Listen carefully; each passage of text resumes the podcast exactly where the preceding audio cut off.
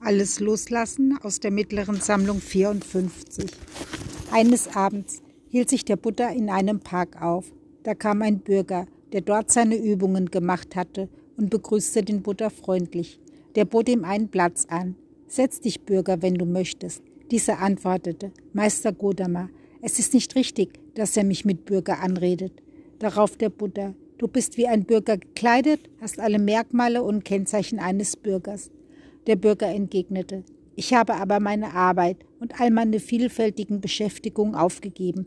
Ich habe meinen ganzen Reichtum an meine Kinder verteilt und lebe nur von dem Essen, das sie mir geben. Und ich habe bloß die Kleidung, die sie mir schenken.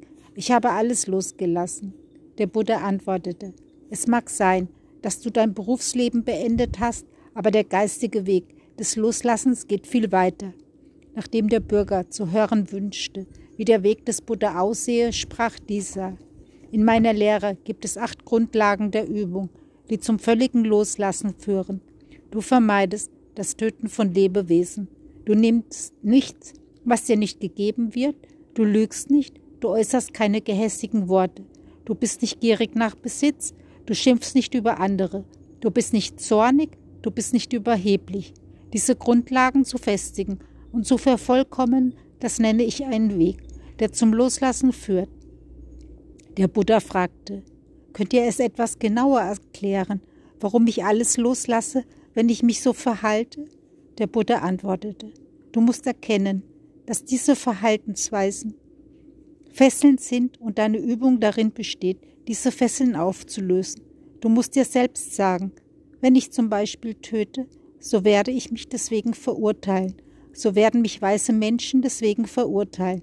Als Folge des Tötens wäre, werde ich selbst Leid erfahren und unter unglücklichen Umständen leben müssen. Das Töten ist eine Fessel, weil als Folge des Tötens in mir Ärger, Unruhe und unfriedliche Geisteszustände auftauchen. Das Gleiche gilt für das Stehlen, das Lügen und Schimpfen, die Gier, den Zorn und die Überheblichkeit. Damit ist aber mein Weg noch nicht vollendet. Der Bürger wollte nun wissen, wie der Weg weitergehe, und deshalb fuhr der Buddha fort. Der nächste Schritt ist das Vermeiden von sinnlichen Vergnügungen. Sie sind angenehm und verlockend, bringen aber letzten Endes nur Leid und Verzweiflung. Wenn man das richtig verstanden hat, versucht man nicht mehr zwischen diesen und jenen Sinneseindrücken zu unterscheiden, sondern vermag sie alle in der gleichen Haltung zu erleben. Dadurch kann das Anhaften an den materiellen Dingen dieser Welt ganz und gar aufhören.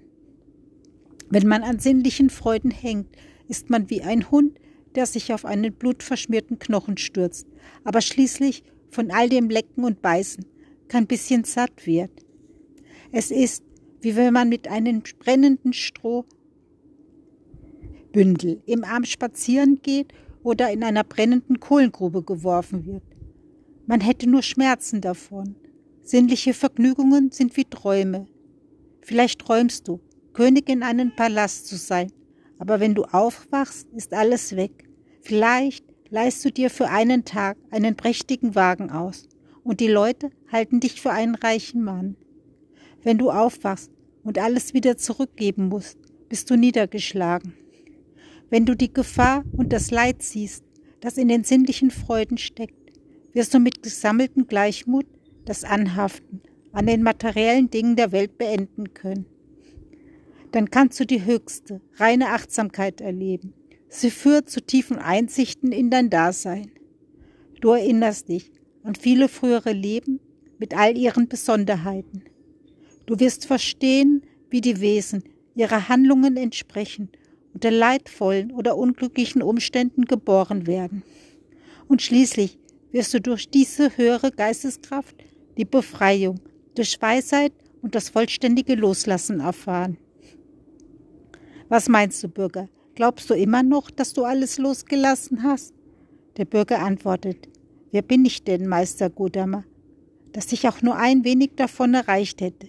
In der Tat bin ich noch weit von diesem Loslassen entfernt. Von heute an will ich euch und euren Weg vertrauen und folgen.